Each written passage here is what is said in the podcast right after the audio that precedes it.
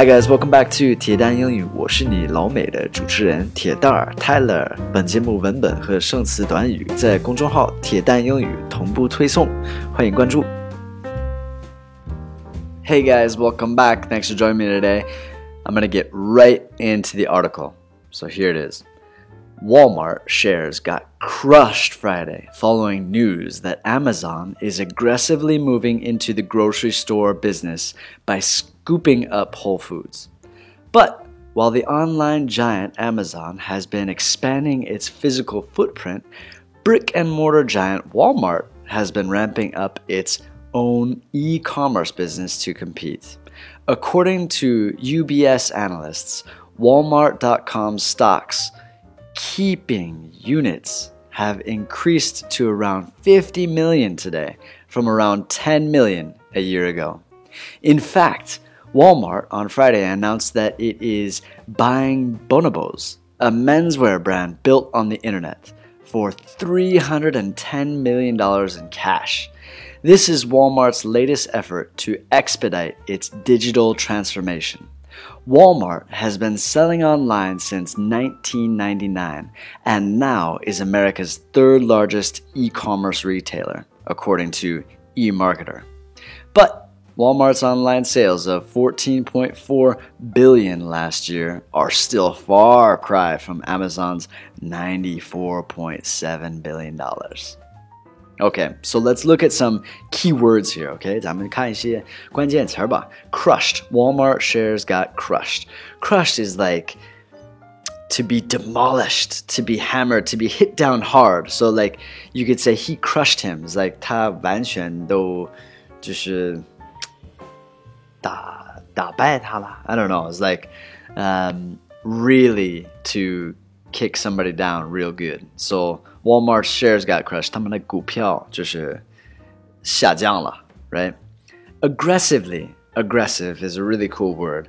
Uh, aggressively, Amazon is aggressively moving into the grocery store business. So, aggressive means very actively, um, not passive. They're being aggressive. They're being uh, forthright. So, aggressive is 主动的，或者是好战的, like that, aggressive. It's a cool word to know. Grocery store. Grocery store. Chinese people always know this supermarket, right? But they never know grocery store. Grocery store is just 超市. All right? Expanding. To make something bigger. Amazon has been expanding. 拓,扩展,拓展, right? Physical footprint. Physical is like 身体的 and footprint is 脚印. So physical footprint also has to do with the next word, brick and mortar. Brick and mortar. This is a term that we use in business that is like a 实体店.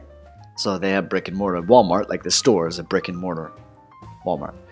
They are ramping up. They've been ramping up. It means increasing. 一直在往上走。Ramping up 我不知道就是具体的怎么翻译，但是就是这个意思。